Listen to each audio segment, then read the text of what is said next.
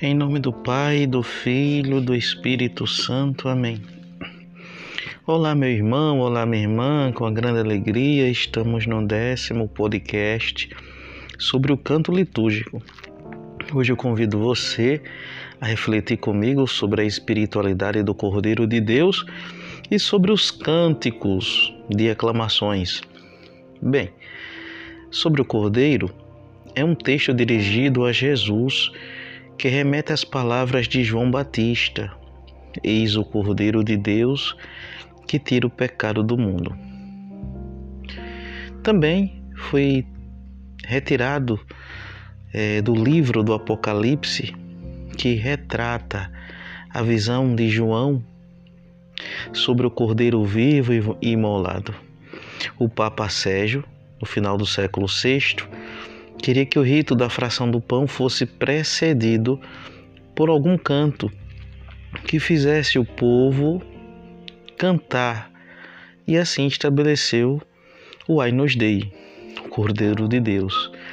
Lembre que ainda o Cordeiro de Deus reflete sobre o santo, sobre o ápice do momento eucarístico, da vinda do Senhor. Cristo se presentifica naquele pão e naquele vinho é o Espírito Santo que pneumatifica o pão e o vinho, transformando-os em corpo e sangue de Cristo. Atenção! Corpo de Cristo, verdadeiramente Deus e verdadeiramente homem divino. O Espírito Santo preenche, o Espírito Santo atualiza no formato que nós vamos ver daqui a pouco de memorial, enxertando aqueles dons humanos em uma experiência única da presença de Deus. Então, quanto mais o canto do cordeiro estiver associado a essa forma introspectiva de buscar o Cristo dentro de nós, mais se condiz com a ação litúrgica. Nada contra aos cordeiros que se tem por aí, como por exemplo, ó Cordeiro de Deus, ó Cordeiro de Deus, mas também nada a favor.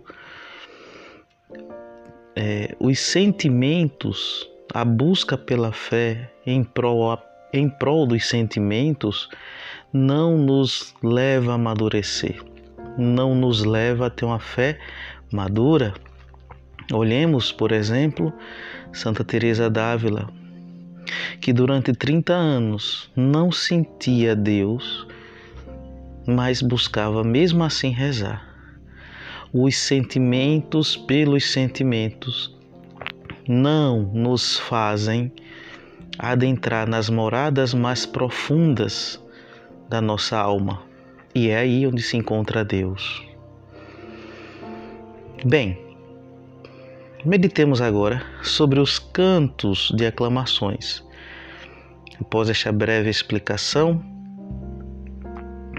sobre os cantos que nós meditamos durante essas quinzenas, sobre o ordinário, falaremos sobre os cantos de aclamações.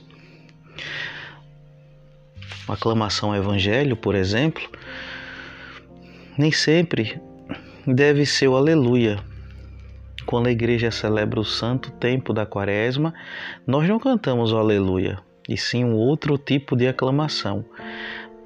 Este pode ser retirado do inário litúrgico da CNBB ou por outra fonte litúrgica com aprovação eclesiástica por isso devemos ter o cuidado de não restringir todas as aclamações como sendo apenas os cânticos aleluiáticos.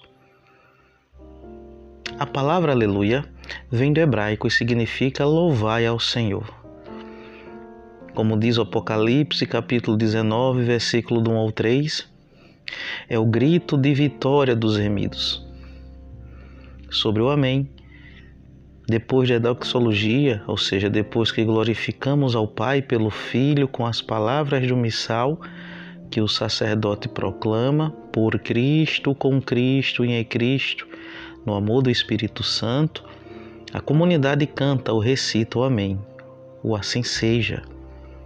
Vejamos o que diz São Jerônimo, São Jerônimo sobre o Amém da missa recordamos que esse Amém retumbava como um trovão nas basílicas romanas. E é por isso que chamamos este Amém de o Grande Amém.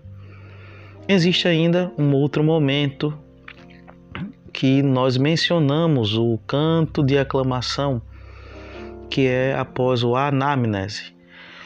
Ou seja, o anamnese quer dizer o fazer o memorial, o tornar presente, é o que em hebraico chamamos de zikaron. O Espírito Santo não está preso nem no tempo, nem no espaço. O que é o tempo?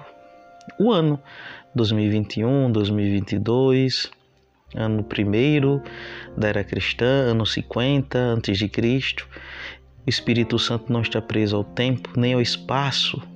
O espaço significa o local Brasil, Maceió, Inglaterra, Estados Unidos. Ele pode ir ou vir, porque ele está acima de tudo isso. Então o Espírito Santo presentifica o acontecimento de dois mil anos atrás como único, último e único sempre o Espírito Santo tornará aquele momento da última ceia um momento único, um momento presente. Não é o relembrar, o recordar como um ato teatral. Vamos aqui, minha gente, recordar do que Jesus fez. Não. Ele torna presente, ele presentifica aquele ato, como eu disse, de forma única, sempre primeira, única e última vez.